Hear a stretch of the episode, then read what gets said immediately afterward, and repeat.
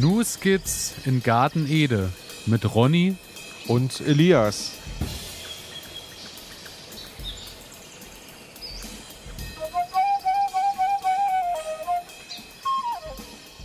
Herzlich willkommen, meine Damen und Herren. Herzlich willkommen zu einer weiteren Folge Ihres Lieblingsgarten-Podcasts New Skizzen Garten Ede.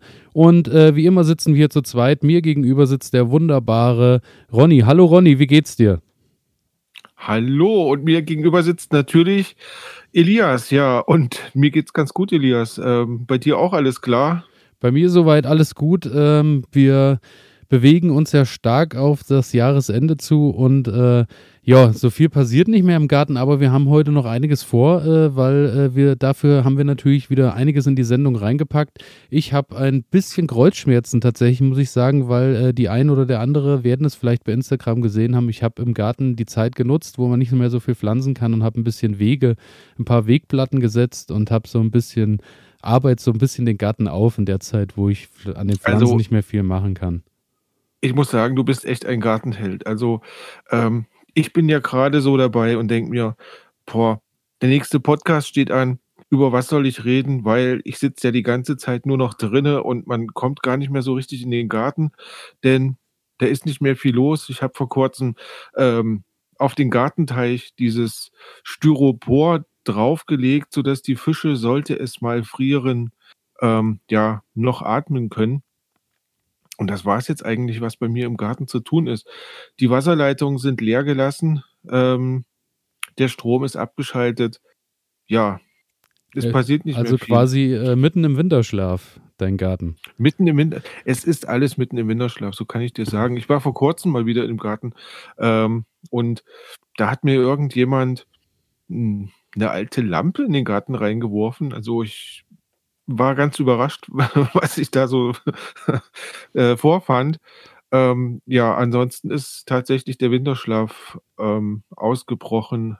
Ähm, ja gut, ja. solange die, La die Lampe war vielleicht so, äh, also war sie, war sie lieb gemeint, dass du eine neue Lampe hast oder war die eher so, die hatte jemand nicht mehr gebraucht und äh ähm, ich schätze mal, die war lieb gemeint. Okay, dann gehen wir davon aus, Was äh, wunderbar lieb gemeint ist und war und bleiben wird, ist auf jeden Fall äh, unsere Zuhörerinnen und Zuhörer. Ich möchte an dieser Stelle nochmal äh, ein ganz, ganz, ganz, ganz großes Dankeschön rausschicken. Zum einen an äh, die wunderbare Kim, die äh, mir Tobi Nambur Wurzeln geschickt hat und äh, dazu auch noch ein paar Zeilen geschrieben hat. Wirklich wunderbar. Vielen Dank für das äh, Paket, hat mir meinen Tag sehr erhellt und heute äh, am Tag der Aufnahme ist tatsächlich auch noch ein zweites Paket her her hereingekommen vom Postboden. Und zwar haben wir nochmal ein bisschen Tobinambur, was heißt ein bisschen, also eine große Portion Tobinambur vom Markus geschickt bekommen. Quasi so, dass unsere beiden Gärten jetzt äh, mit Tobinambur ausgestattet sind und wir natürlich dann auch berichten werden, wie die ganze Sache hier vorangeht, was wir mit der Tobinambur anstellen und vor allem, was die Tobinambur mit uns im Garten macht. Und bei Markus war auch noch äh, äh, zum Stecken etwas Meerrettich dabei, was mich auch sehr gefreut hat, weil das habe ich im Garten auch noch nicht tatsächlich. Also, also klingt echt total fantastisch. Also super, vielen, vielen Dank an euch da draußen, die ihr da so äh, fleißig mitwirkt und uns unterstützt und ja, mittlerweile sogar dafür sorgt, ähm, dass wir im Garten Nachschub bekommen und verrückte Sachen ausprobieren können. Also ich freue mich unheimlich darauf, ähm, endlich wieder ähm, ein bisschen werkeln zu können im Garten. Ja, das äh, sehe ich genauso und äh, ja, daher nochmal vielen Dank an beide und ähm, da sei nochmal gesagt, äh, wie auch eben schon erwähnt, der Instagram-Kanal Nus geht's in Garten Eden, alles mit Unterstrich irgendwie mit reingeschrieben. Da kann man uns äh, verfolgen, kann ein bisschen gucken, was wir mit den ganzen Sachen anstellen, was sonst noch so passiert. Und äh, für weitere Ideen oder wenn ihr noch irgendwas auf dem Herzen habt, einfach elias.garten-ede.de einfach melden. Und ähm, ja, bevor es losgeht, sei noch darauf hingewiesen, wir wollen natürlich was zurückgeben. Wir gehen auf Weihnachten zu. Deswegen wird irgendwann im Laufe dieser Sendung noch ein kleines Gewinnspiel auf euch warten. Das ist jetzt der Punkt, wo ihr alle wisst, unbedingt dranbleiben und nicht vom Radio weggehen. So ist es. Genau. Und ja, ich würde sagen, wir starten einfach äh, mit unseren beliebten Kategorien. Folge 19 würde ich sagen, äh, ja, ich drücke mal auf den Buzzer und ab geht die Post.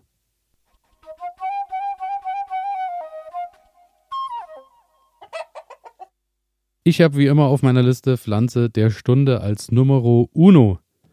Und, ja, ja, Hat, sich, hat sich eingebürgert, hat sich gut gemacht. Ähm, bleiben wir auch bei. Ähm, möchtest du anfangen? Soll ich anfangen? Auch ich fange heute einfach mal an. Ich bin so Los. frei. Und zwar äh, starte ich äh, heute mit der wunderbaren Pflanze Mais. Denn äh, Mais ist ja eine Sache, haben wir ja schon mal drüber gesprochen. Du hast sie ja äh, Ende des Jahres nochmal irgendwie eingepflanzt ja. Äh, oder gesetzt oder äh, eingesät. Und äh, was, ist, was ist denn bei dir noch draus geworden? Ist denn noch was draus geworden? Ähm, ja, ungefähr 15 bis 20 Zentimeter hohe Pflanzen, die ich dann irgendwann nach dem ersten Frost äh, rausgenommen habe und habe sie den Meerschweinchen gefüttert. Okay. Ähm, die haben sich sehr gefreut. Ja, wunderbar. Aber ähm, es war zu spät. Es war zu okay. spät. Ähm, ich glaube, das war ja so im September, Ende September. Ähm, hat einfach nicht mehr gereicht. Und die Badewanne nochmal äh, füllen mit Erde und Mais zu Hause wachsen lassen, dafür aber im Winter auf die Wanne verzichten, war auch keine Option. War keine Option, kriege ich, krieg ich nicht verkauft. Ne? Okay, aber ja. dafür hatten die äh, Meerschweinchen ja ein königliches Mahl.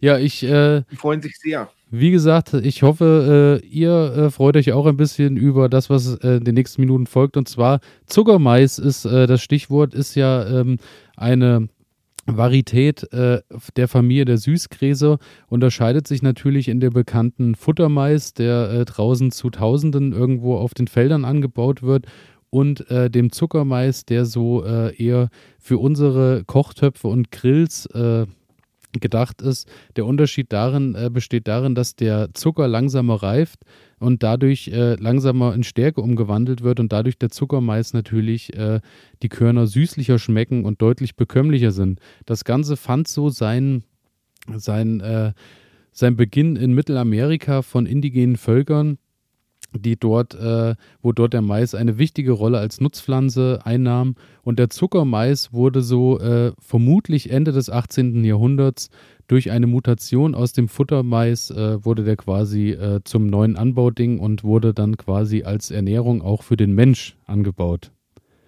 Das heißt aber, die ursprüngliche Form war eigentlich war, nicht so süß, sondern. Ähm, war wohl eher der Futtermais, war, ja, genau. Mhm. Der wohl eher für die Aufzucht der Tiere genutzt wurde. Mhm. Genau. Aber hat man wahrscheinlich dann auch Brote schon draus gemacht. Also gerade wahrscheinlich in Südamerika auch, ja. ist ja der Mais sehr verbreitet. Das stimmt, ähm, das stimmt. Äh, Gibt es ja bis heute. Äh, ich denke nur, was so bei uns in den Supermärkten steht, ist ja meistens dann so die bekannten Mais-Wraps und so, äh, so die ganzen Maisfladen, die man äh, belegen kann und äh, tun und machen kann, genau. Das Ganze ist ähm, eine einjährige Pflanze, kann äh, je nach Sorte zwischen 60 Zentimetern und drei Metern groß werden.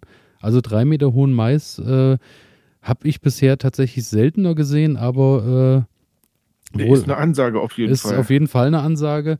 Äh, wie Mais aussieht, glaube ich, da brauche ich jetzt nicht so viel drüber äh, erzählen, weil ich glaube, Mais kennt jeder von diversen Feldern. Das Ganze äh, ist blüht getrennt geschlechtlich, was wiederum bedeutet, es hat männliche und weibliche Blüten und äh, kann sich somit, ist in der Lage, sich selbst zu befruchten. Das ganze äh, Blütenspiel fängt so im Juli, August an. Dann kommen die großen äh, gelblich-violetten Blütenrispen, die sich dann formen. Und an der Fahne bildet sich dann die männliche Blüte und dann geht der ganze Spaß los und ähm, bestäubt sich selbst. Äh, da jetzt hier schon mal drauf hingewiesen, da komme ich später auch nochmal dazu, ähm, so gut wie die Pflanze sich selbst bestäubt, kann sie natürlich auch von anderen Maisarten bestäubt werden, was wiederum bedeutet, Augen auf, äh, wie nah man seinen Zuckermais am Futtermais anbaut. Aber dazu später ah. mehr. Genau, das ganze Standort ist natürlich sonniger Platz. Es sollte natürlich, äh, der, der Mais liebt natürlich die Sonne. Ähm, zum anderen muss man aber darauf achten beim Standort, dass man ihn natürlich eher nördlich im Garten irgendwo positioniert am Rand, weil wenn man den mitten reinsetzt, der wird halt wirklich seine zwei bis drei Meter hoch, äh, bietet der natürlich ausreichend Schatten für alles, was dahinter steht und äh, damit ist er wahrscheinlich mhm. für die Pflanzen dahinter dann nicht unbedingt so der Traumnachbar. Ansonsten liebt es tiefgründig, humös und nährstoffreich. Genau. Das Ganze äh, braucht natürlich so ein bisschen auch, äh, er sollte jetzt nicht abgedeckt irgendwo stehen, dass kein Wind rankommt, weil er braucht natürlich, wie gesagt, auch den Wind, dass er sich da ein bisschen bestäubt.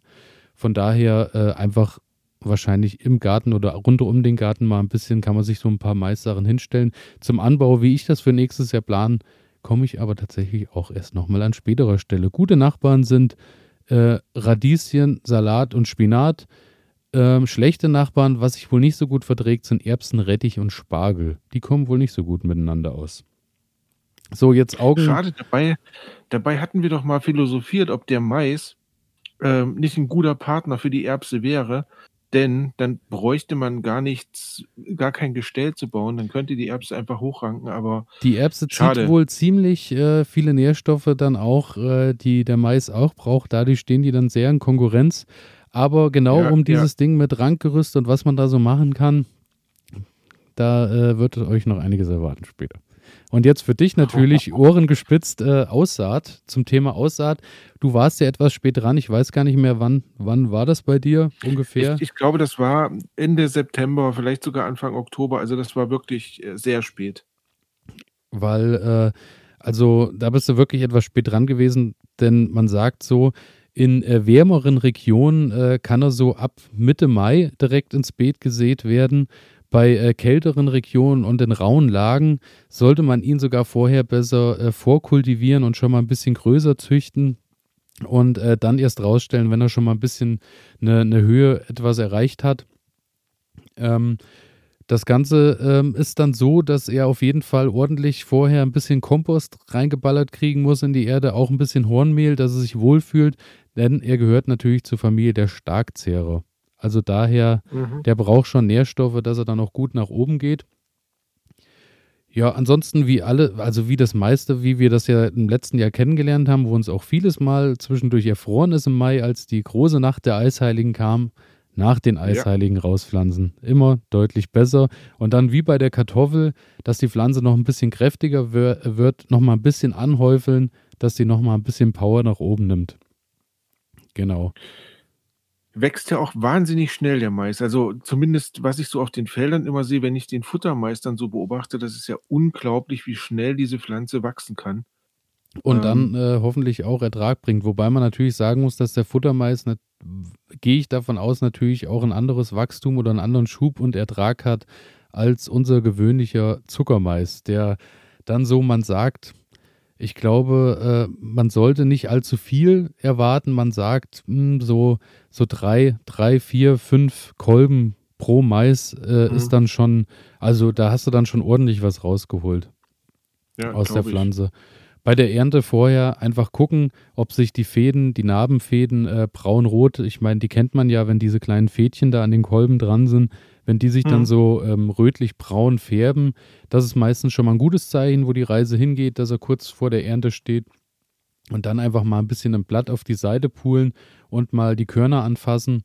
Und dann äh, kann man ja prüfen, wie fest die sind und äh, kann womöglich auch, wenn man das möchte, natürlich schon mal probieren, ob er den äh, gewünschten Grad erreicht hat.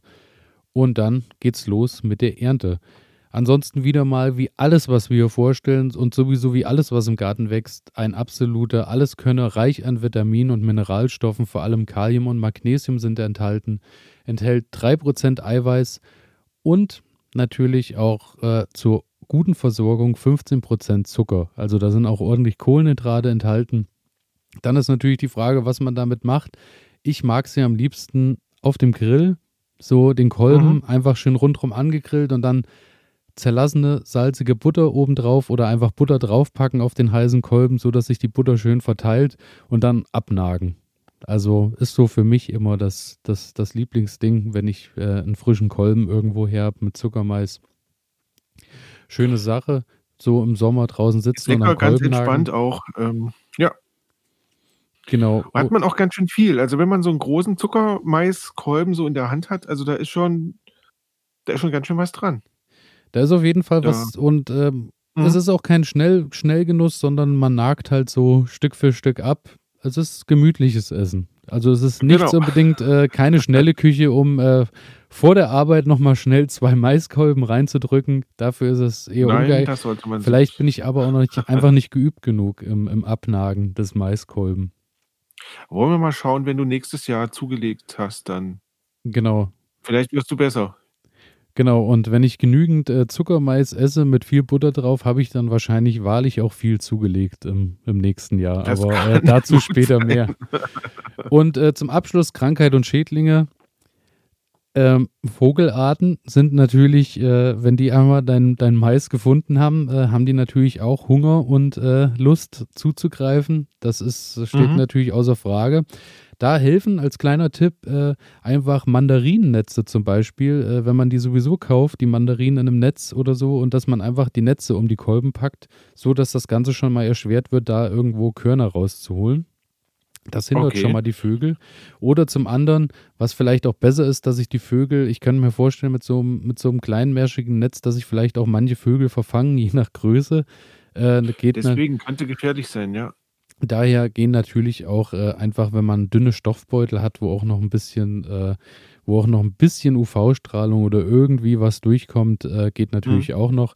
Und ansonsten, meine Freunde, die Schnecken sind natürlich auch heiß auf den Mais, freuen Haben die sich. den auch gerne, ja? Ja, also gerade in der Jungphase, daher werde ich den definitiv drin vorziehen, bevor der bei mir irgendwie raus in den Garten wandert, weil alles, was unter 20, 30 Zentimeter ist, äh, ist den Schnecken überlassen und dann habe ich da auch keine Gewalt drüber. Daher vorziehen und dann erst Okay. raus.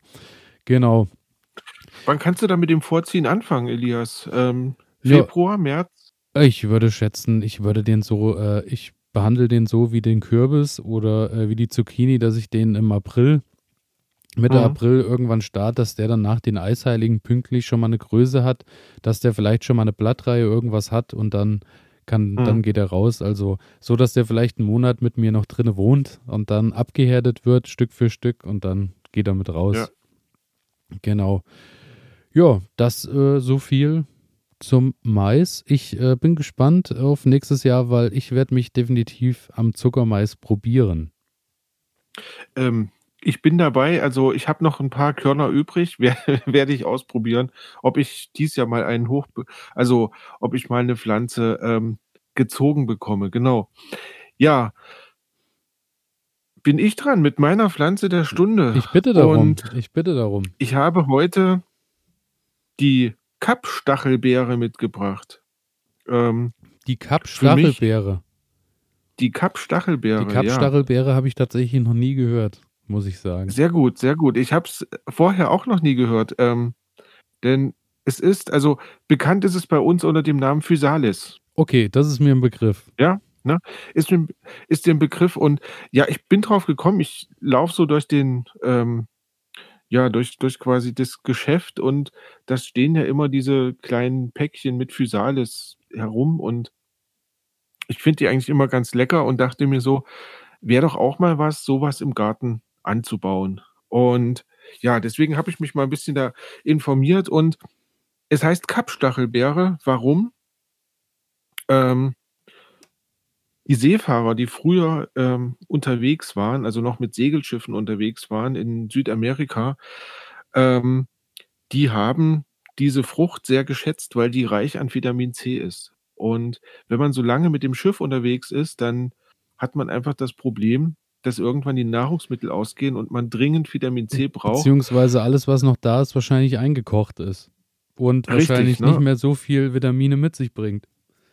Genau. Und das Problem, was, was man damals ja hatte, ähm, halt die Skorbut, die auf einigen Schiffen gewütet hat. Und um dem vorzubeugen, ähm, hat man dann schnell festgestellt, dass man quasi mit diesen Physalis relativ gut vorsorgen kann. Die halten sich auch einigermaßen lange, wenn man die ähm, in dieser Blase, ich komme da gleich nochmal drauf, ähm, wenn man die da drin ist, halten sie sich auch relativ gut.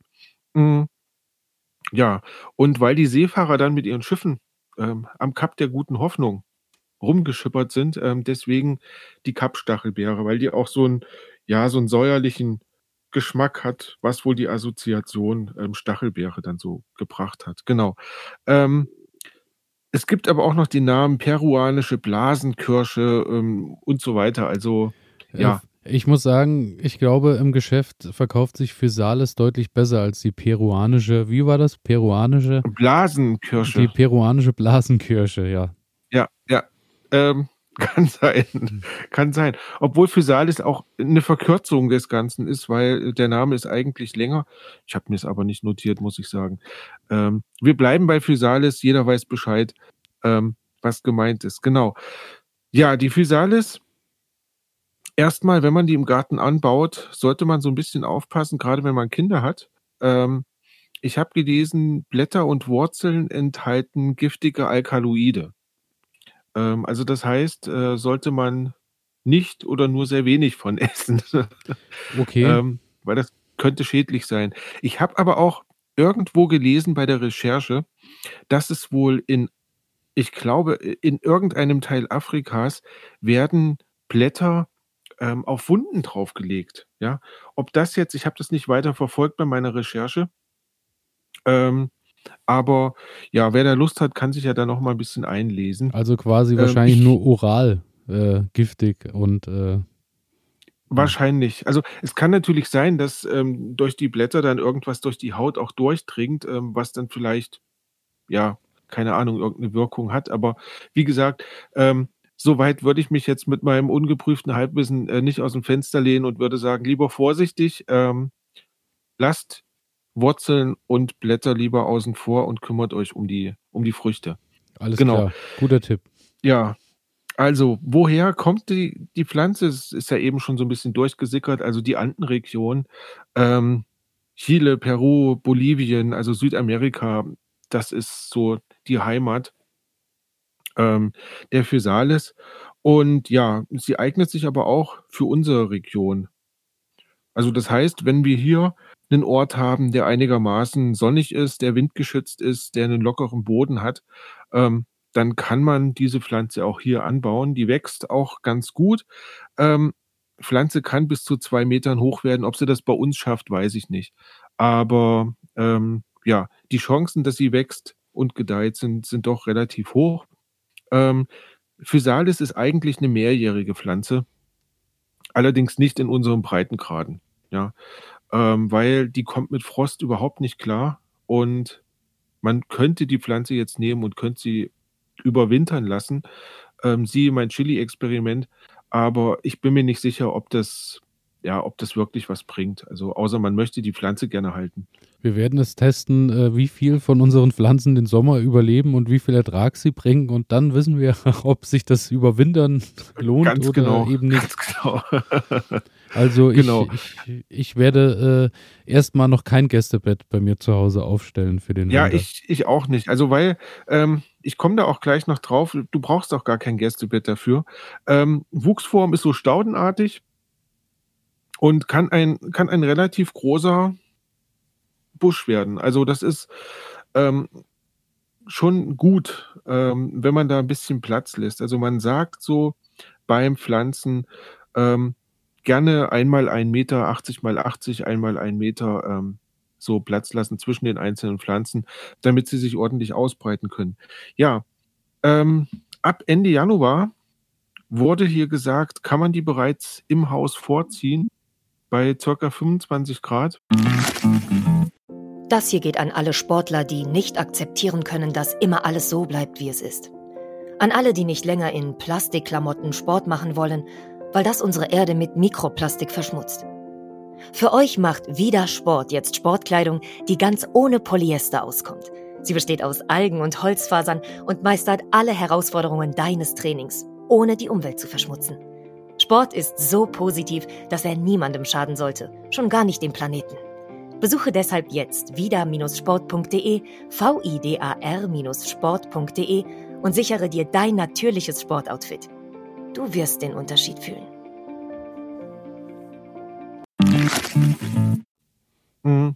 Doch schon so früh, ja. Wenn, ja, wenn ich das lese, werden bei mir natürlich wieder ganz schlimme Albträume wach, wie mit meinen äh, Chilis im, in diesem Jahr. Aber ja, mal schauen. Also ich werde es ausprobieren, ähm, ob ich das, also vielleicht im Januar anfangen ähm, und eine, eine Charge dann weiter nach hinten schieben und gucken, was da am günstigsten ist. Ähm, genau. Ab, also wenn es dann frostfrei ist, das heißt nach den Eisheiligen, würde ich sagen, ähm, können sie gerne ins Freie gesetzt werden. Und man sollte darauf achten, dass man, wenn die Pflanze so kurz vor der Blütephase ist, dass man dann relativ häufig gießt. Also das heißt, ein bisschen mehr Wasser zubringt, aber Staunässe sollte man vermeiden. Das, das mag sie auch nicht. Also sie soll feucht sein, aber nicht ähm, keine Staunässe. Genau. Da die Äste leicht abbrechen, wird empfohlen, so ein bisschen ein Ranggitter mit anzubringen, beziehungsweise einfach ein bisschen ähm, Stäbe, ja, vielleicht Bambus oder sowas, um, um die ein bisschen abzubinden. Genau. Ja, ähm, zur Ernte, also ungefähr sieben bis zehn Wochen nach der Blüte sind die ersten Früchte wohl erntereif. Das sieht man dann, wenn die, wenn die Blase, also diese Schale außenrum so ein bisschen trocken wird, braun wird, dann ähm, ja, kann man sie ernten. Sollte aber aufpassen, weil bei der Physalis ist es so, wenn die Pflanze oder wenn die Frucht einmal von der Pflanze runtergenommen wurde, dann reift die nicht mehr nach. Also man muss wirklich die Pflanze reif oder die Frucht reif ernten, sonst ähm, ja, ist sie quasi verdorben. Also man sollte schon mal den schönen orangefarbenen äh, also die, die, dieses dunkelorange, wie man es kennt aus dem Supermarkt, wahrscheinlich erstmal erreichen, ja. diesen Status. Und äh, genau. die Blätter trocknen dann wahrscheinlich, wie man sie dann rundherum auch äh, im Laden kennt, wahrscheinlich noch nach aus, aber die, die, der Kern an Richtig. sich äh, färbt sich dann nicht mehr. Genau, aber die trocknen auch an der, an der Pflanze noch aus. Also dann man, okay. das kann man dann schon ein bisschen spüren, dass die dann ähm, ja so ein bisschen papierartig ja, sich, ja, sich anfassen. Also man kennt das ja. Genau. Ähm, ja, in unseren Breitengraden ähm, gibt es wohl eine frühreifende Sorte, ähm, die sollte man bevorzugen. Aber andererseits habe ich auch gelesen, also man kann wohl bis zu den ersten Frücht, äh, Frösten hinein ernten. Also das heißt, ähm, wenn man Glück hat, Mitte, Ende Oktober ähm, sollte kein Problem sein. Ähm, ja, wo man ernten kann. Genau. Und jetzt ist noch die Frage, die wir gerade gestellt haben, ähm, kann ich das Ganze auch irgendwie vermehren? Kann ich das Ganze mit ins nächste Jahr nehmen? Ähm, ob ich jetzt eine, eine, ganzen, eine ganze Staude mit ins nächste Jahr nehmen würde, bin ich mir nicht sicher, weil einfach der Platz ähm, schwierig ist. Ähm, was man aber machen kann, man kann sich Kopfstecklinge von der Pflanze abschneiden. Das macht man dann so auch ja vor, also im Oktober, bevor dann die Fröste losgehen. Ähm, man schneidet sich so acht bis zehn Zentimeter lange Kopfstecklinge ab. Jetzt weiß ich nicht, was Kopfstecklinge sind. Ähm, ich vermute, das ist einfach die Spitze der, des Triebes. Ähm, ja, wer da draußen mehr Ahnung hat als ich, ähm, gerne einfach mal schreiben. ähm, ja, pack die dann in, in so einen Erdtopf und innerhalb von ähm, zwei, drei Wochen sollen die dann wohl wurzeln.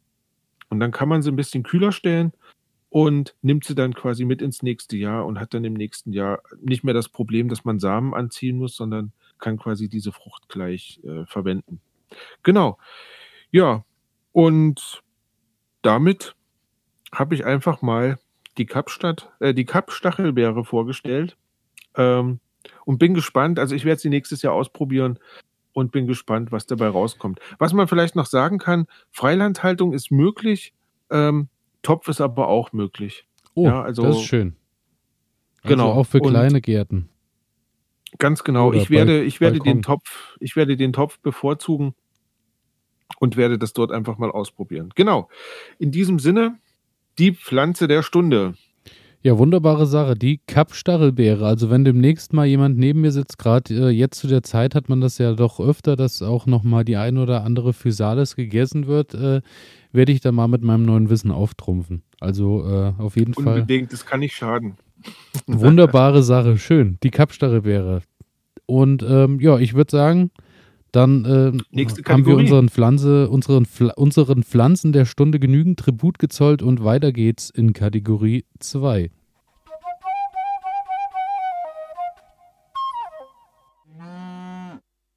Und zwar habe ich auf meinem Zettel stehen, mit was ich mich gerade beschäftige. Und äh, bei mir ist es so, mit was ich mich gerade beschäftige, ist ähm, zum einen, habe ich ja schon erwähnt, die Gartenwege ich habe jetzt einfach mal angefangen und habe hier äh, am Haus schon mal ein paar Platten gesetzt, weil äh, ich habe ja davon berichtet, ich habe ja hier irgendwie neue Abwasserrohre und dies und das gelegt und danach sah der Garten natürlich aus äh, wie Acker. Und jetzt äh, ja. ist auch wieder eine schöne Sache, weil jetzt fängt man so an und bringt hier so ein bisschen Grundstruktur wieder rein. Und jetzt ging es schon mal damit los, dass ich die äh, Platten für den Weg gelegt habe und gesetzt habe. Natürlich nicht alleine, weil ich kriege das natürlich nicht auf die Kette, aber ich habe zum Glück Unterstützung von meinem Vater, der mir da so ein bisschen das Handling näher bringen kann. Und ja, da sitzen jetzt auch schon wieder jede Menge Blumenzwiebeln und Co. drin, weil am Haus direkt habe ich ja keinen Gemüsegarten, sondern hier ist alles eher so für Bienen und fürs Auge angelegt und für die Insektenwelt. Daher ist äh, da jetzt schon überall wieder ein bisschen Blumen und Co. drin und da freue ich mich schon aufs Frühjahr, um dann mal zu schauen, was dann irgendwann mal im Laufe der Zeit den Kopf entgegenstreckt. Und zum anderen, mit was ich mich gerade beschäftige, wir waren ja gerade beim Mais und du sagtest schon den, den tollen Begriff der Mischkultur und mhm. ähm, wo es darum ging, wir hatten uns vor einiger Zeit mal drüber unterhalten, für was der Mais dann als Stütze funktionieren kann und so. Und da bin ich auf das Milpa-Beet gestoßen. Ist äh, der einen oder dem anderen geläufig vielleicht unter dem Begriff die drei Schwestern? Das ist äh, eine alte Form der Mischkultur. Und zwar werden hier Bohnen, Mais und Kürbisse zusammen in einem Beet gepflanzt. Eine wunderbare Sache, unterstützt sich gegenseitig im Wachstum und äh, mit der Versorgung von Nährstoffen. Der Mais dient als Rankhilfe für die Bohnen. Da haben wir es wieder. Der Mais hält die Rankhilfe. Der Kürbis mhm. äh, beschattet durch, seinen große, durch den, die großen Blätter den Boden. Dadurch trocknet natürlich der Boden nicht so schnell aus. Und als drittes habe ich dann die Bohnen, die den äh, Boden mit Stickstoff versorgen, durch die Knöllchen bildenden Wurzeln und dadurch dem Mais und äh, dem Kürbis wiederum Stickstoff als Starkzehrer rüberwachsen lassen, so dass die sich natürlich auch wohler fühlen. Also äh, ein Dreiergespann, was sich sehr gut ergänzt. Quasi, man könnte sagen, äh, die Flippers oder die Jakob-Sisters äh, für den Garten. Sie harmonieren einfach miteinander.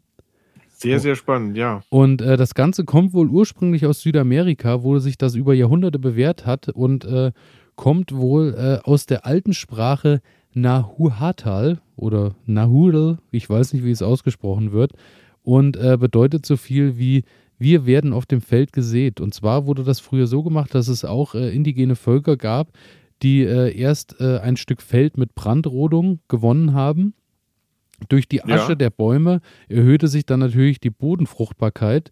Und dann äh, wurde angefangen mit der äh, Mischkultur. Zusätzlich zu den äh, eben genannten Pflanzen wurden dann noch diverse Kräuter und äh, auch noch andere Früchte äh, gesetzt und geerntet und ähm, gezogen. Und dann nach ein paar Jahren wurde die Fläche wieder aufgegeben und äh, wurde wieder dem Wald überlassen und es wurde weitergezogen. Das konnte man natürlich damals auch noch deutlich entspannter machen, weil natürlich auch noch genügend Fläche und äh, genügend Zeit war, um äh, so schonend und so äh, behutsam äh, mit der Natur zu leben und äh, zu wirtschaften, ist heute natürlich eher schwieriger geworden. Also ja. Brandrodung werde ich jetzt in meinem Garten lassen. Ähm, ist da jetzt auch nicht vonnöten. Aber ähm, ich werde definitiv das Ganze probieren und werde das Dreiergespann. Ich habe mir jetzt schon überlegt, jetzt gerade schon in welcher Ecke außerhalb des Gartens, natürlich im Garten habe ich dafür leider keinen Platz mehr, aber ich werde mir irgendwo auf der Wiese nochmal ein Stück suchen, wo genügend Licht und Co. ist und werde das mal, werde das zusammen anbauen und werde natürlich berichten. Kurz zum Schluss noch die Vorteile der Milpa-Kultur ist natürlich, du nutzt den Platz optimal aus, versteht sich ja von mhm. selbst, weil alle Pflanzen natürlich äh, sich gegenseitig stützen und helfen. Du hast einen geringeren Wasserverbrauch, weil wie gesagt der Kürbis alles abdeckt. Dadurch dunstet es nicht so verdunstet das Wasser nicht so schnell. Du hast äh, brauchst keine zusätzliche Düngung durch den Stickstoff, den die Bohnen äh, den anderen beiden Pflanzen überlassen. Du hast äh, einen geringeren Pflegeaufwand, weil natürlich auch weniger Unkraut, dadurch, dass der Kürbis natürlich den Boden abdeckt und äh, die Pflanzen den Raum einnehmen, dass da nicht mehr so viel Platz ist für was anderes.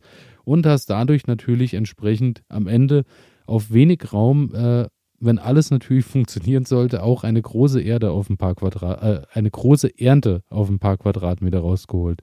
Daher also werde ich das probieren und äh, werde davon natürlich berichten. Optimal. Klingt optimal. Jetzt frage ich mich natürlich, ähm, sähst du die alle gleichzeitig aus oder nimmst du da schon bereits vorgezogenen Mais und packst dann die Bohnen dazu oder wie ist das? Weißt ich, du da schon? Also irgendwas? ich werde das definitiv so machen, dass ich, äh, wie äh, ich den Kürbis auch letztes Jahr schon im April so vorgezogen habe, werde Mhm. ich auch den Mais und die Bohnen genauso vorziehen. Das wird dann irgendwann im April stattfinden, so dass ich dann auch schon Pflänzchen von 30 Zentimeter oder so äh, Okay. dann ins Beet sehen kann. Und dann kann man das ja auch gleich ein bisschen, da sind wir auch wieder beim Thema wie vorhin beim Mais schon, dass man ein bisschen anhäufeln kann, dass die noch ein bisschen, äh, noch ein bisschen Schub kriegen beim Wachsen. Und zum anderen, dass ich dann, wenn die die Höhe haben, auch gleich ein bisschen den Boden zu Beginn erstmal mit ein bisschen Heu oder Stroh abdecken kann, so dass äh, der, An der Start erstmal gegeben ist, bis alles anfängt und wächst. Ja, Genau. verstehe, verstehe. Genau, so der Plan. Bin ich sehr gespannt drauf. Umsetzung Also wird ich- folgen. ich mag ja solche Dinge, wo man, ähm, ja, wo sich irgendwie alles selbst so ein bisschen reguliert und man damit dann auch weniger Aufwand hat. Das ist eigentlich eine schöne Sache. Ähm, stellt sich die Frage, was mache ich gerade? Beziehungsweise, ja, genau, mit was du dich gerade beschäftigst, ja. Hm? Tja, was mache ich gerade? Ich warte auf den Frühling, muss ich ganz ehrlich sagen. Auf den warten wir alle, weil es brennt und juckt uns, glaube ich, allen schon in den Fingern.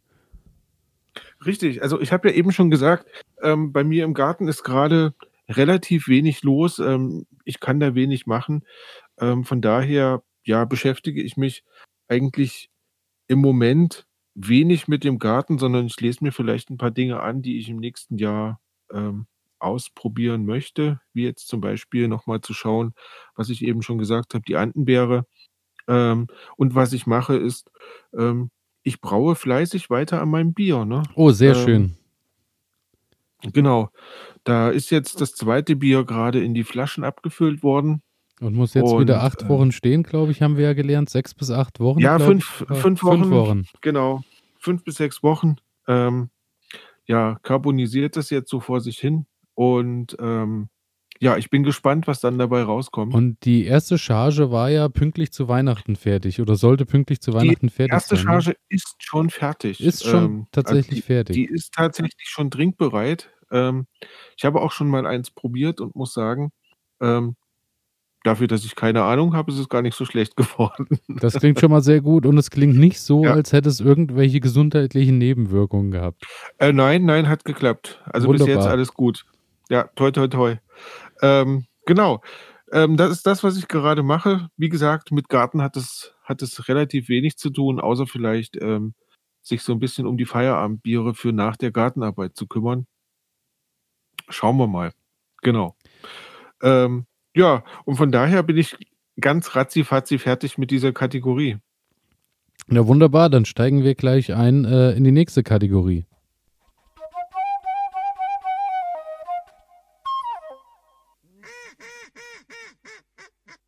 Ich habe auf dem Zettel, was ich gelernt habe. Ja, Und, und da klinke ich mich doch jetzt direkt mal ein, da klingst wenn du, du, nichts ein. dagegen hast. Ja, bitte, bitte.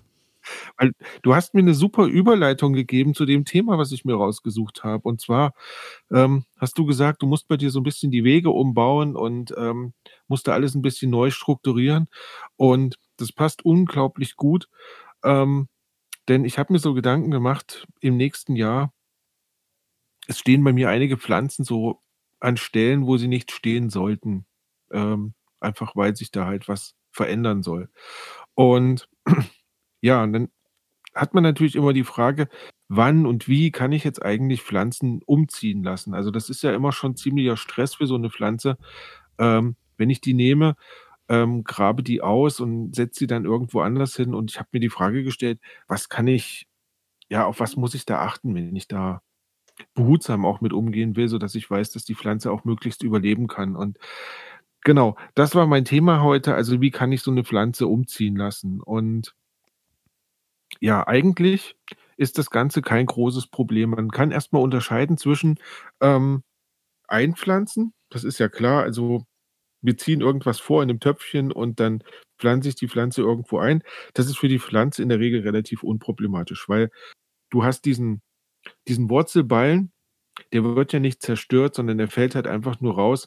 In der Regel bricht man den ja so ein ganz kleines bisschen an ähm, und dann pflanzt man das ein und das ist völlig, völlig unproblematisch. Anders ist es, wenn ich tatsächlich versuche umzupflanzen, denn dann habe ich halt ein Wurzelwerk, was sich in der Erde gebildet hat und das kriege ich natürlich, wenn die Pflanze, umso größer die Pflanze wird, umso schwieriger wird es, die Pflanze so rauszubekommen aus der Erde, dass ich halt möglichst wenig Schaden anrichte. Ja. Ähm, und wir haben ja dann die großen Wurzeln, die uns dann immer auffallen, aber eigentlich sind es halt die kleinen Wurzeln, die Fädchen, die sich dadurch durch äh, die, die Erde ziehen, die dann halt auch das Wichtige sind, weil da die Nährstoffe halt im Speziellen aufgenommen werden können. Ja, da erinnerst und, du mich gerade wieder sehr an meinen Walnussbaum, der ja auch umgezogen ist, wo ich ähnlich mit dem Wurzelwerk zu kämpfen hatte und jetzt hoffe, dass die kleinen Fädchen äh, ihre Arbeit wieder aufnehmen am neuen Standort. Ganz genau, ganz genau. Also das ist, das ist wirklich ähm, schwierig und deswegen, also ich habe auch mal geschaut, wann ist eigentlich eine gute Zeit, so eine Pflanze umziehen zu lassen. Und rein theoretisch ähm, ist es wohl ganzjährig möglich. Also du kannst Pflanzen das ganze Jahr über umziehen lassen. Es hat aber einige Nachteile, wenn ich sie zum Beispiel im Sommer oder im Winter umziehen lasse, weil beispielsweise, wenn im Winter der Boden gefroren ist, also erstens habe ich eine wahnsinnige Arbeit, um da irgendwo ranzukommen. Zweitens ähm, ist die Chance viel, viel höher, dass ich die Wurzeln noch mehr zerstöre als sowieso schon. Also Winter, rein theoretisch ja, sollte ich aber nicht machen. Im Sommer ist es auch möglich, bedeutet aber dann, ich habe dann bei dem Pflänzchen, was ich, was umgezogen ist, mehr Arbeit. Denn ich muss halt schauen, ähm, ist es immer gut mit Wasser versorgt? Ähm, ja, das, das macht einfach unglaublich viel Arbeit. Und deswegen bietet sich wohl der Frühling und der Herbst ähm, an. Frühling, bevor die Pflanze ähm, anfängt auszutreiben. Und im Herbst, wenn die Blätter quasi abgestorben sind. Ne? Weil dann sind die ganzen Säfte noch bei der Pflanze, noch in der Wurzel. Ähm, ich kann sie umpflanzen und die Pflanze kann dann anfangen und kann sich, kann sich ausbreiten. Ähm, genau. Worauf sollte man achten? Also man sollte versuchen, einen möglichst großen Ballen auszugraben. Und so als Faustformel habe ich gefunden, ähm, ungefähr sollte der Ballen so groß sein wie die Pflanze, die ich, also wie, wie, wie das, was ich oben aus der Erde herausschauen sehe. Das wird ja. hart beim Baum. Das, das ist bei einem Baum ähm, nicht trivial die Aufgabe, auf jeden Fall. ähm, aber ich glaube, das ist auch schon bei einer Hecke nicht trivial und, und bei, bei einem größeren Staude auch nicht trivial. Also ähm, da sind halt Grenzen gesetzt und man sollte aber so rangehen, dass man die Pflanze großzügig zurückschneidet. Also gerne ein Drittel der Pflanze, des, des Wuchses einstutzen. Dann ist die schon mal kleiner. Sie wird auch handhabbarer, also man, man kann sie leichter dann auch transportieren. Ähm, und es hat wohl auch noch den Vorteil, dass die Wurzel, die ich ja automatisch verletze, also es geht nicht anders, ähm, dass diese geschädigte Wurzel dann nicht mehr so eine riesengroße Pflanze versorgen muss, sondern halt eine kleineren, ähm, eine kleinere Pflanze versorgen muss. Und das ist wohl günstiger ähm, für das Gesamtwachstum dann in dem, in dem Moment. Genau. Ja, also wie geht man nun vor? Man sollte erstmal sich fragen, so Lochgröße, ne? Wie, also sich das nochmal vor Augen führen, wie groß muss ich das Ganze denn jetzt hier ausgraben? Ähm, man sollte auch gerade wenn das jetzt ähm, im Sommer stattfindet, sollte man schon ein paar Tage vorher anfangen und sollte kräftig gießen, dass die Pflanze Zeit hat, Wasser, Nährstoffe nochmal aufzunehmen, weil dann kommt halt eine Dürreperiode für die Pflanze und da sollte sie darauf vorbereitet werden. Und das kann man wohl mit öfter Gießen ähm, ziemlich gut ausgleichen. Ja, dann großzügig rund um die Pflanze ausstechen und das auch möglichst tief, also dass ich halt möglichst viel Wurzelwerk aus dem Boden mit rausnehmen kann. Ähm, natürlich immer unter der Prämisse, ich muss es irgendwie halt auch noch handeln können und ähm, es wird auch empfohlen, ähm, ja, vielleicht noch eine zweite Person mit dazu zu nehmen, dass man da halt ein bisschen, mehr. Und, ja, ja. Ganz genau, ne? Ähm, ja, dann halt vorsichtig rausheben und alte und harte Wurzeln halt abstechen. Also möglichst einen scharfen Spaten nehmen, dass man da auch wenig verletzt, sondern dass man halt einen sauberen Schnitt durchkriegt durch die Wurzel. Und dann ist das wohl ganz gut. Und als letzten Punkt, man sollte darauf achten, möglichst schnell wieder einzupflanzen. Ne? Die, die Erde ein bisschen in dem Loch, ähm, das Loch sollte größer sein, was man, was man hat. Ähm, die Erde ein bisschen lockern an den Rändern und dann die Pflanze möglichst schnell wieder einsetzen, sodass halt der Wurzelballen nicht vertrocknet oder nicht antrocknet. Ähm, ja, und dann natürlich angießen, ganz klar. Und dann sollte es funktionieren. Also eine Versicherung gibt es da leider nie für, dass es dann tatsächlich klappt, aber man kann halt mit so ein paar Tricks doch die Chance erhöhen, dass es funktioniert. Und ich hoffe natürlich, dass dein Baum ähm, den Umzug gut überstehen wird. Das Klar. wird sich zeigen. Das wird sich zeigen. Ähm, aktuell steht er gut da, aber äh, bei gefrorenem Boden äh, ist es jetzt auch eher die Kunst, äh, nicht gut dazustehen, weil äh, fest steht ja. er. Aber was, äh, ob, ob irgendwann auch nochmal grün folgen wird, werden wir sehen. Ja, ähm, bei mir, was ich gelernt habe, ähm, weiß ich eigentlich gar nicht so äh, genau, ob ich dir das eigentlich präsentieren möchte, weil ähm, wir haben ja einiges vor im neuen Jahr.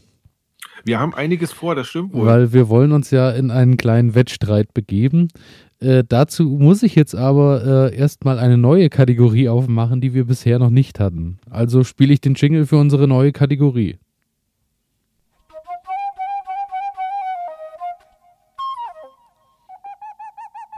Und zwar ist das die Kategorie Werbung tatsächlich, weil ähm, wir müssen das Ganze so deklarieren, weil ähm, wir ausgestattet wurden von den wunderbaren äh, Kulinaris Saatgut und haben dort äh, jeder einen schönen Balkon-Pflanz-Set, äh, Samenset bekommen. Und da drin enthalten sind zehn verschiedene Pflanzen, die wunderbar zu kultivieren auf kleinen Gärten oder eben äh, auf, auf dem Balkon funktionieren.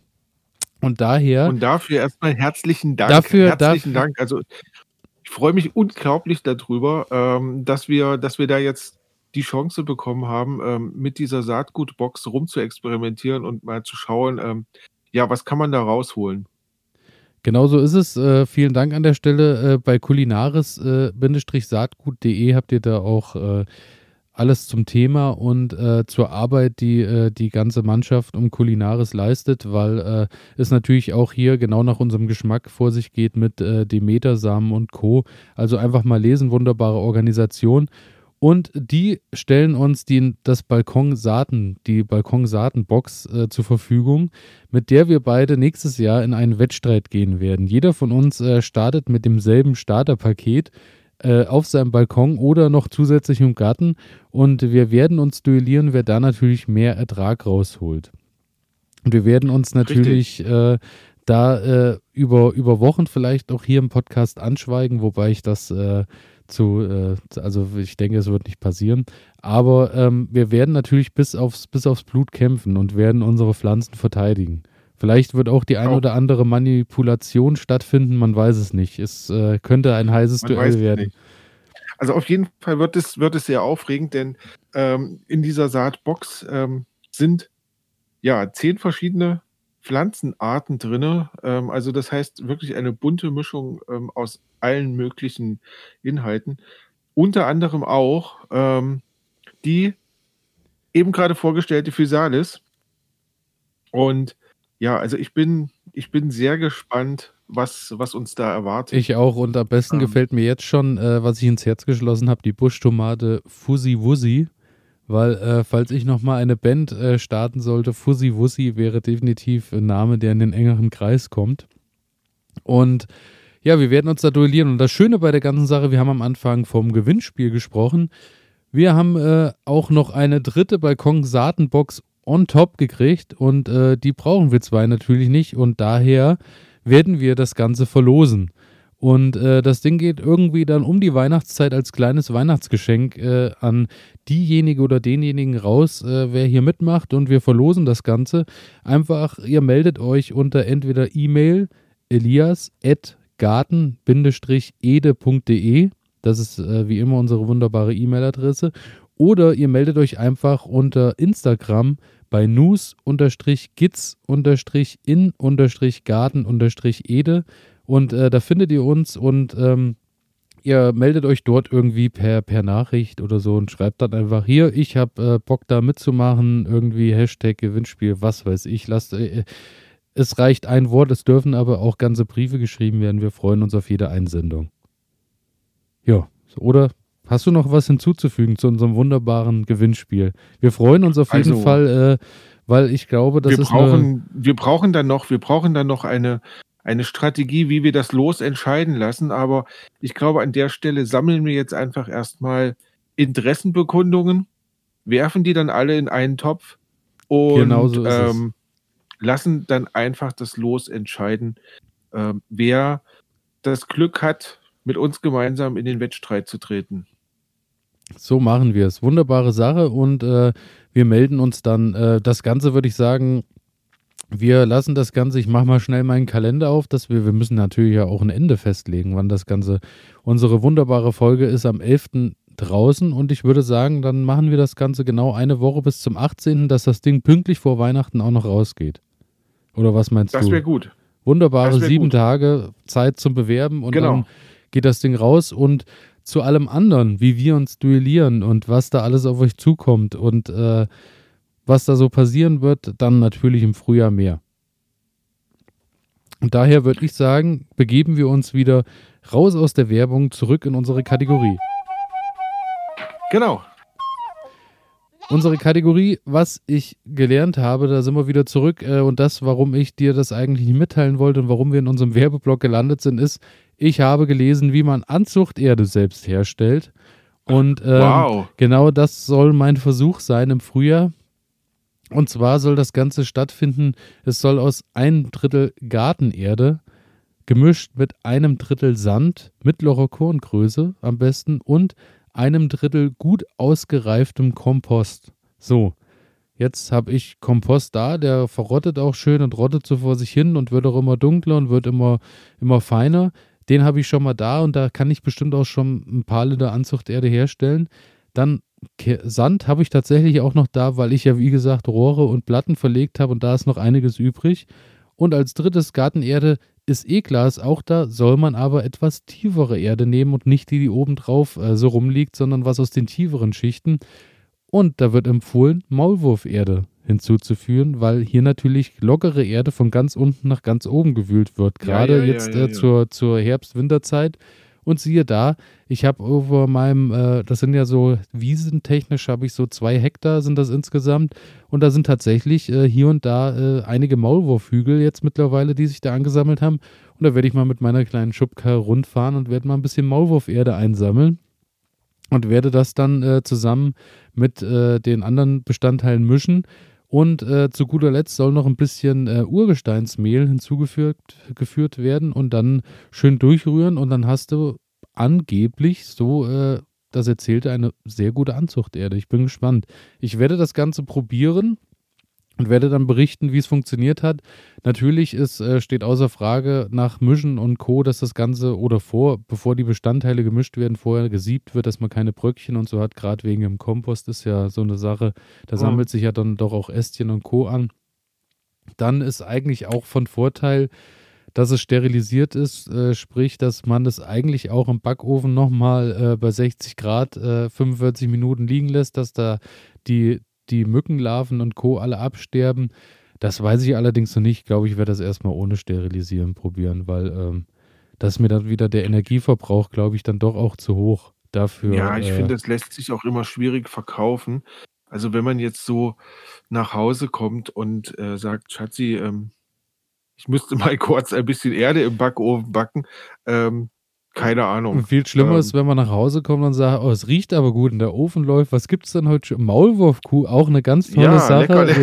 Ja, aber schmeckt dann bei weitem nicht so gut. Aber ähm, nee, mal schauen. Also es ist äh, wohl so, wenn man das so gut mischt, soll wohl wirklich eine luftige, lockere Erde, die äh, viel Wasser speichern kann, soll da rauskommen, die dann äh, frei natürlich, wenn man es sterilisiert, frei von Schädlingen und Pilzsporen ist und äh, dadurch, da sind wir wieder beim Thema, wie wir das hier schon öfter hatten, in der Anzuchterde ist ja immer etwas weniger Nährstoffe als normaler Garten- oder Blumenerde, was natürlich die Pflanze dazu bringt, dass sie tiefer wurzeln muss, um mehr nach Nährstoffen zu suchen. Und das wäre bei dem Gemisch dann der Fall.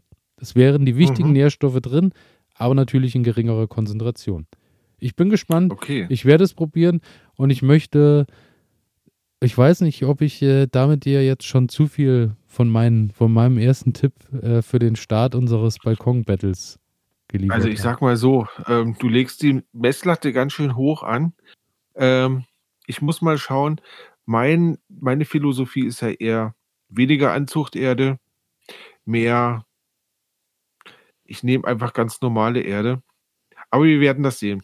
Wir werden das sehen, ähm, wie wir da vorankommen. So ist es, so ist es. Wir werden Bin schauen und äh, werden uns melden und werden berichten. Genau, das äh, so viel zu dem, was ich gelernt habe. Ja, und dann kommen wir zur nächsten Kategorie, würde ich sagen. Mhm.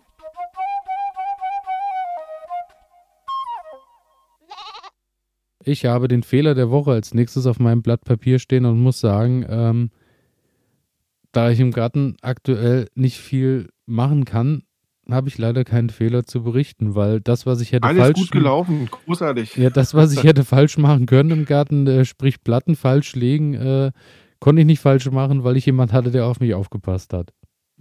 Das ist sehr gut. Fehler, okay, gut. okay, ich nehme Fehler der Woche, habe ich beim Plattenlegen wieder mal gelernt. Ich habe ab und an nicht äh, auf die weisen Worte meines Vaters gehört. Beim Plattenlegen habe ich das wieder mal gemacht. Und siehe da, ich war auf einem guten Weg. Hätte ich äh, wahrscheinlich sonst, wäre wär mir vieles erspart geblieben. Okay. ähm, also ich habe diese Woche tatsächlich einen Fehler gefunden. Und ja, der bezieht sich so ein bisschen auf das, was in der Vergangenheit schon besprochen wurde. Und zwar, ähm, du kannst dich noch erinnern, ich wollte die Chili-Pflanze überwintern lassen. Ähm, und, und dabei hast hat die Blattlaus mit nach Hause gebracht. Da waren die Blattläuse auf der Chili-Pflanze drauf und die waren da so schön auf der Chili-Pflanze, dass ich mir dachte, ja, alles gut, ne? Jetzt habe ich ja gesagt, ich tue die Chili-Pflanze raus, weil so viel Wasserverbrauch und so weiter und so fort mache ich nicht mehr. Also Chili-Pflanze rausgestellt und Blattläuse sind weg.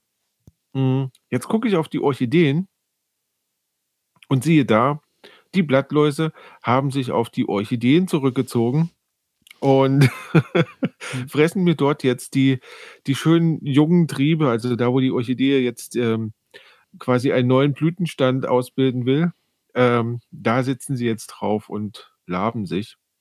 Und ja, da habe ich mich doch sehr geärgert, dass diese kleinen Biester ähm, doch so weite Strecken zurücklegen können.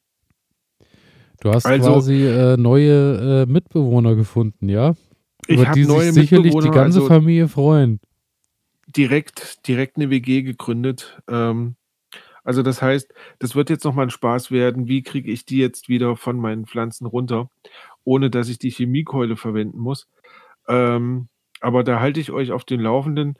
Zumindest ist das der Fehler der Woche, ähm, den ich, ja, wo ich einfach ein wenig geflucht habe, als ich das gesehen habe. Genau. Ja, ähm, okay, das, äh, ja, das lasse ich einfach mal so stehen. Aber ich glaube, äh, wenn das äh, bei, ich glaube, ich könnte mich warm anziehen zu Hause. Ich weiß nicht, wie es bei euch war, aber äh, gerade bei Orchideen, ja, da wird viel Wert drauf gelegt. Ähm, sagen wir mal so, also ich äh, bin der mit dem grünen Daumen zu Hause. Ah, okay. Ähm, und die meisten anderen interessiert es eher weniger. Von daher ähm, habe ich nur Ärger mit mir selbst okay, bekommen. Alles okay. okay. Das also, ist okay. Also, ich halte es noch aus, ja, genau. Also mit sich selbst ins Gericht gehen. Ja, genau, genau. Okay. Dann würde ich sagen, kommen wir zu unserer letzten Kategorie.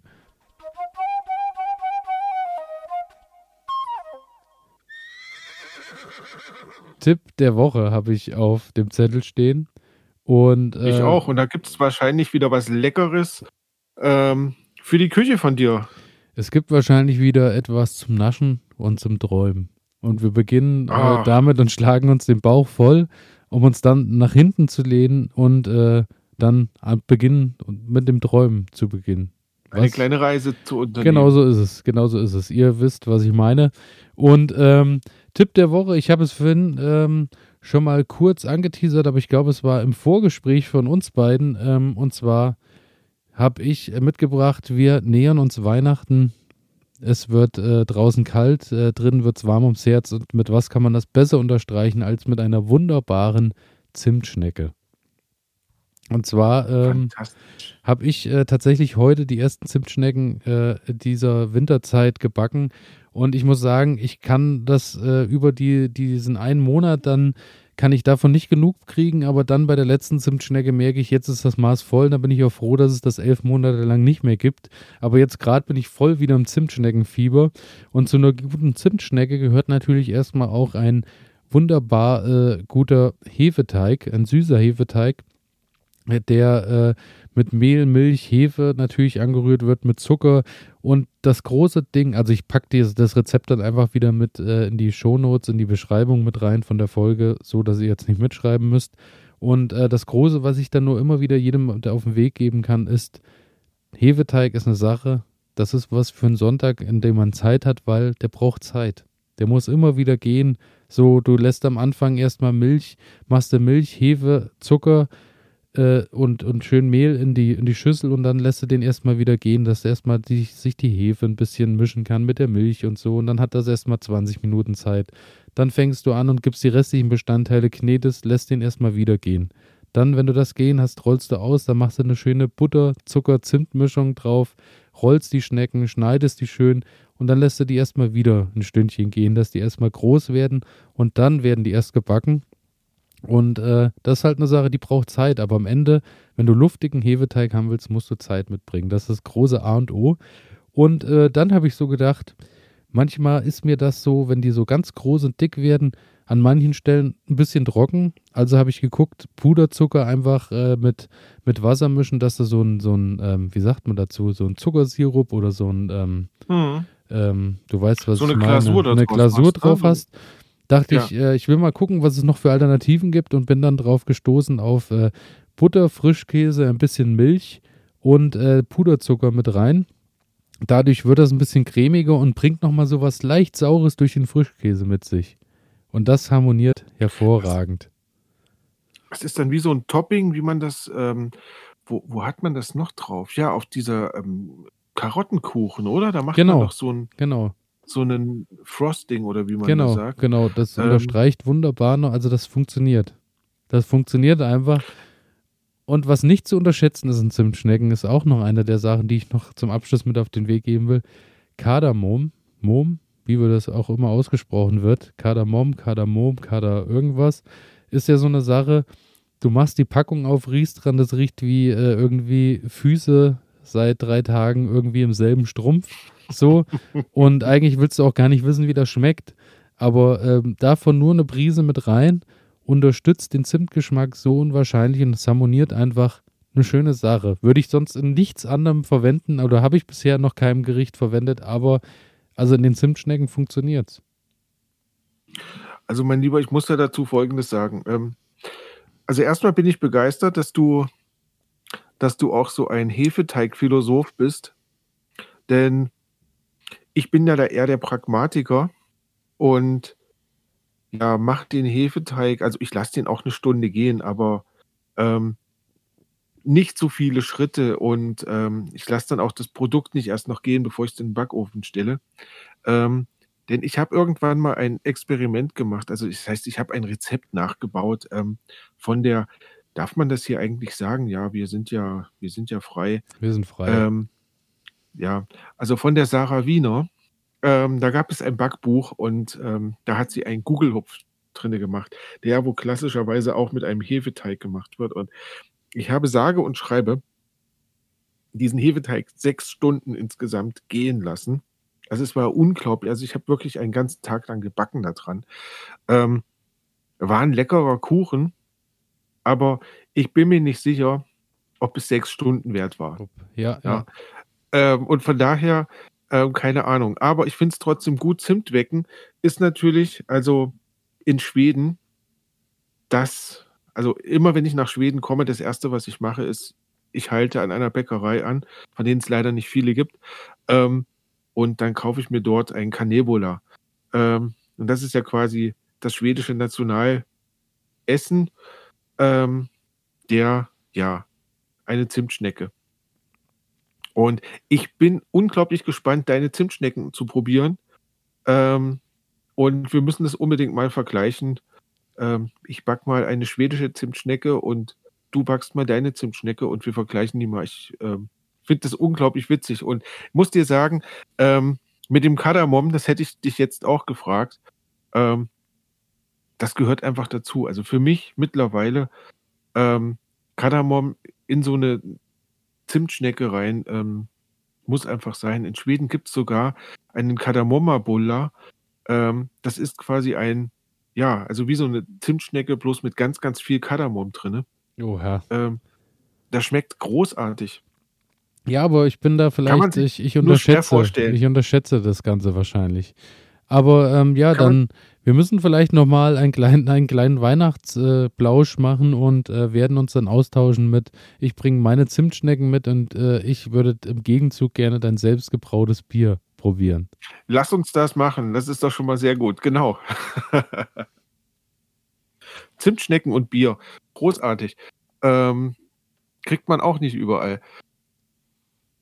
Außer Gut. hier, bei News Kids im Garten hier, genau. cool. Was hast du uns ähm, mitgebracht? Ja, mein Lieber, du bist, du bist fertig. Du hast uns ja jetzt schon so ein ganz klein bisschen eingestimmt und ähm, wir reisen heute wieder mal in Richtung Göteborg. Und dort, ich habe mal so ein bisschen mein, mein Fotoarchiv durchgewühlt und ähm, bin auf einen wunderschönen Ort gestoßen, und zwar auf das Schloss Günnebo oder Gunnebo oder Günnebu. Ähm, ich weiß nicht, wie man es ausspricht. Im Deutschen würde man jetzt sagen Gunnebo. Ähm, ja, das liegt ungefähr so 20 Minuten von Göteborg entfernt, zwischen oder bei einem See Roxhöln ähm, in einem Naturreservat. Ganz, ganz wunderbar. Und das Schloss ist aus dem 18. Jahrhundert, wurde so 1870 wurde die ganze Anlage gebaut. Also da gab es wohl einen Stadtarchitekten, Karl Wilhelm von Karlberg. Und der hat ja das so als ich unterbreche dich nur wirklich sehr ungern, aber ähm, so zum Abschied haben wir hier tatsächlich also nochmal ein paar Klangprobleme, muss ich tatsächlich sagen. Deswegen äh, wird das hier gerade ähm, etwas unverständlich für alle Beteiligten. Und daher, äh, ach, jetzt ist er ganz weg. Wunderbar. Daher würde ich sagen, ich äh, stoppe kurz die Aufnahme und äh, rufe dich gleich nochmal an und dann schauen wir mal, ähm, was passiert. Bis gleich. So, da sind wir wieder zurück ähm, und Ronny ist wieder zurück und wir begeben uns direkt äh, zurück nach Göteborg. Viel Spaß. Das heißt, wir starten die Reise nochmal von vorne, ähm, weil ich gehört habe, dass doch viel ja, abgestückelt war oder zerstückelt war. Ähm, also, wir beginnen einfach nochmal damit, dass wir ungefähr 20 Minuten von Göteborg entfernt ähm, in einem Naturreservat unterwegs sind. Und dort gibt es einen schönen großen See, den Roxrön. Und ja, dort liegt das Schloss Gunnebu. Und das Tolle dabei ist, dieses Schloss oder diese ganze Anlage stammt aus dem 18. Jahrhundert, wurde so circa 1780 ähm, von dem Stadtarchitekten Karl Wilhelm Karlberg entworfen. Und zwar hat er das als ja, wie soll ich sagen, so als Gesamtkunstwerk irgendwie geschaffen, ne? Also, Geld spielte da keine große Rolle. Ähm, man hat halt eine wunderbare Anlage gebaut und hat da auch einen riesengroßen Garten mit dazu gebracht. Und was ich so faszinierend finde, ähm, wir haben auf der einen Seite, hm, so ganz klare, geradlinige Gärten, wie man das so wie man das so kennt aus aus aus dieser Zeit. Ähm, und gleichzeitig hat man dann aber auch noch so naturwüchsige Gärten, wo halt ähm, Landschaftsbau betrieben wurde, beziehungsweise ähm, wo quasi Gemüse und so weiter angebaut wurde. Ähm, und das ist auch heute noch erhalten. Ja, man kann dort einen wunderschönen Tagesausflug ähm, hinmachen, kann dort wunderbar sich aufhalten. Also das heißt, man kann das Schloss besichtigen.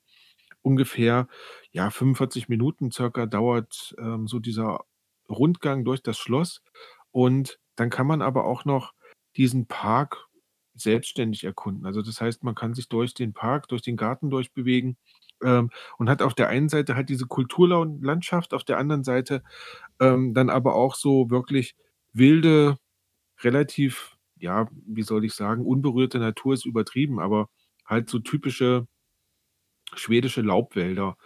Ähm, also das heißt alter Eichenbaumbestand und also wunderschön. Ja, und das Tolle ist, ähm, dass wir mittlerweile dort, also als, als Ausflugsziel hergerichtet wurde und man hat beispielsweise das alte Dienstgebäude, also wo früher die Dienstboten drinnen gelebt haben, das hat man jetzt umgebaut und das ist ein Café geworden. Also das heißt, da kann man sich wunderbar reinsetzen und kann halt ähm, den Kaffee trinken. Ähm, man kann dort auch essen, also Mittag zum Beispiel speisen und hat dann dort auch äh, so Produkte, die halt dort in dem Garten angebaut werden.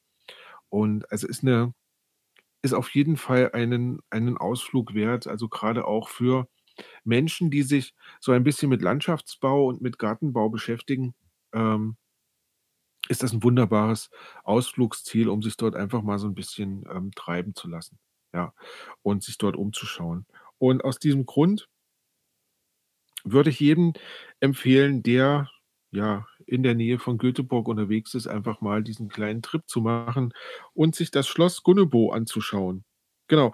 Es ist ein kleiner Beitrag zu zahlen. Ich glaube, es waren 10 Euro oder sowas, was man da Eintritt bezahlen muss. Ähm, ist überschaubar. Und wie gesagt, man hat halt, ähm, 'ne ganz tolle Geschichte, weil das Schloss ist halt restauriert worden. Man hat die Originalzeichnung noch mal ausgegraben aus den Archiven und hat quasi dann nach den Originalzeichnungen das noch mal aufgebaut. Ja, also eine ganz schöne Sache. Also wer in der Nähe anschauen. von Göteborg ist, äh, auf nach Gunebu. Habe ich es richtig ausgesprochen? Gunebu. Gunebu. Ja, ich denke. Schön. Ich denke. Ja, und damit sind wir durch für heute, würde ich sagen. Genau, wir sind am Ende angekommen. Wie immer bleibt ja. uns zum Abschluss zu sagen, beteiligt euch am Gewinnspiel. Also einfach irgendwie äh, euch melden oder auch wenn ihr Ideen, Anregungen, Fragen äh, oder Sachen habt, worüber wir mal sprechen sollen, einfach E-Mail an elias.garden-ede.de oder einfach äh, über Instagram melden und ansonsten gerne überall abonnieren drücken oder äh, uns irgendwie bewerten, je nachdem, wie es euch gefallen hat. Ja, und dann würde ich sagen, sind wir am Ende von Folge 19 angekommen. Ja. Vielen Dank fürs Zuhören. Vielen Dank fürs Zuhören. Ähm, ja, und wir hoffen, euch dann in der nächsten Sendung wieder ähm, an den Geräten wissen zu können. So ist es. Das war toll. Ja, dann äh, wünschen wir euch eine schöne Zeit und ähm, ja, bis bald, würde ich sagen. Bis dahin, bleibt gesund. Ciao. Tschüss.